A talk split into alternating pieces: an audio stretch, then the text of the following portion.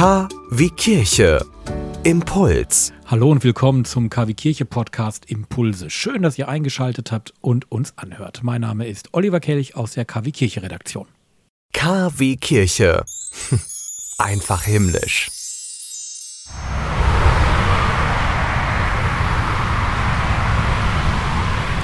Das, was man hier hört, ist die A8 zwischen München und Stuttgart. Ich stehe auf einem Parkplatz, aber nicht auf irgendeinem, sondern auf dem Parkplatz der Autobahnkirche St. Maria. Hier halten tagtäglich hunderte Autos an, um einfach mal Ruhe zu genießen. Und nicht nur an dieser Autobahnkirche, sondern auch an den zahlreichen anderen Kirchen, die es entlang des deutschen Autobahnnetzes gibt. Damit ich ein bisschen Ruhe bekomme, gehe ich jetzt in die Kirche und du machst bitte aus dem Studio weiter, Oliver. Aber gerne doch. Wer kennt sie nicht? Die Autobahnkirchen in Deutschland. An der A8 zwischen München und Stuttgart steht übrigens die älteste. 1958 entstand die katholische Kirche Maria Schutz der Reisenden im Landkreis Augsburg bei Adelsried. Der damalige Architekt hatte sich die erste Autobahnkirche Deutschlands als Hafen vertrauter Stille vorgestellt. Und genau das bietet dieses 17 mal 14 Meter große Kirchengebäude. Verlässt man den anliegenden kleinen Garten und begibt sich in die Kirche, hört man die vorbeirauschenden Autos und LKWs auf der Autobahn gar nicht mehr. Man kommt zur Ruhe, schaut sich den Heiland am Kreuze an und zündet vielleicht auch die ein oder andere Kerze im tagsüber lichtdurchfluteten Raum an. Das Konzept ist bei allen Autobahnkirchen identisch und orientiert sich an die Andachtsmöglichkeiten, die bereits im Mittelalter vorhanden waren. Wanderer, Pilger und Reisende nutzten Kapellen und Kreuze am Wegesrand, um einen Moment der Stille zu erlangen. Sie dienten als Ort des Schutzgebetes und der Besinnung und sie erinnerten die Menschen daran, sich auch auf Reisen immer wieder auf Gott zu besinnen. Dasselbe tun die Autobahnkirchen heute noch. Sie laden ein, zur Ruhe zu kommen, sich zu erholen und sich zu besinnen.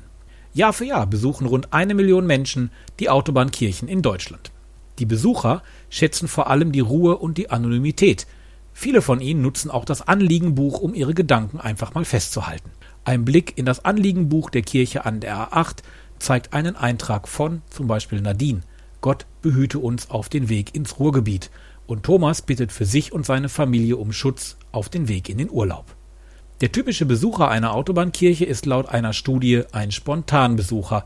Der Besuch ist häufig eine ungeplante Pause zum religiösen Auftanken. Auch zahlreiche Fernfahrer nutzen dieses Angebot der Kirchen. Wer in einer Autobahnkirche Rast gemacht hat, fährt anschließend gelassener und rücksichtsvoller, sind sich Experten einig. Autobahnkirchen sind nicht nur Orte der Ruhe, auch Gottesdienste finden dort regelmäßig statt. Es gibt in Deutschland auch diverse Kriterien und Auflagen für Autobahnkirchen oder Kapellen. So muss es eine direkte Anbindung an die Autobahn geben und der Weg von der Abfahrt bis zur Kirche darf nicht länger als ein Kilometer sein. Jeder Gottesraum muss mindestens von 8 bis 20 Uhr geöffnet sein und das jeden Tag. Bundesweit laden 19 evangelische, 8 katholische sowie 17 ökumenische Autobahnkirchen zur Pause ein. Die meisten der insgesamt 44 Autobahnkirchen gibt es in den südlichen und westlichen Bundesländern. Und wer einmal die erste Autobahnkapelle im Rheinland besuchen möchte, der muss auf der A57 an der Raststätte Nievenheim eine Pause einlegen. Die katholische Kirchengemeinde St. Gabriel weihte dort die Kapelle 1975 ein. Und noch ein Tipp, auch Sonderveranstaltungen gibt es in den Autobahnkirchen. Ich würde sagen, dann mal schnell auf die Autobahn und gute Fahrt.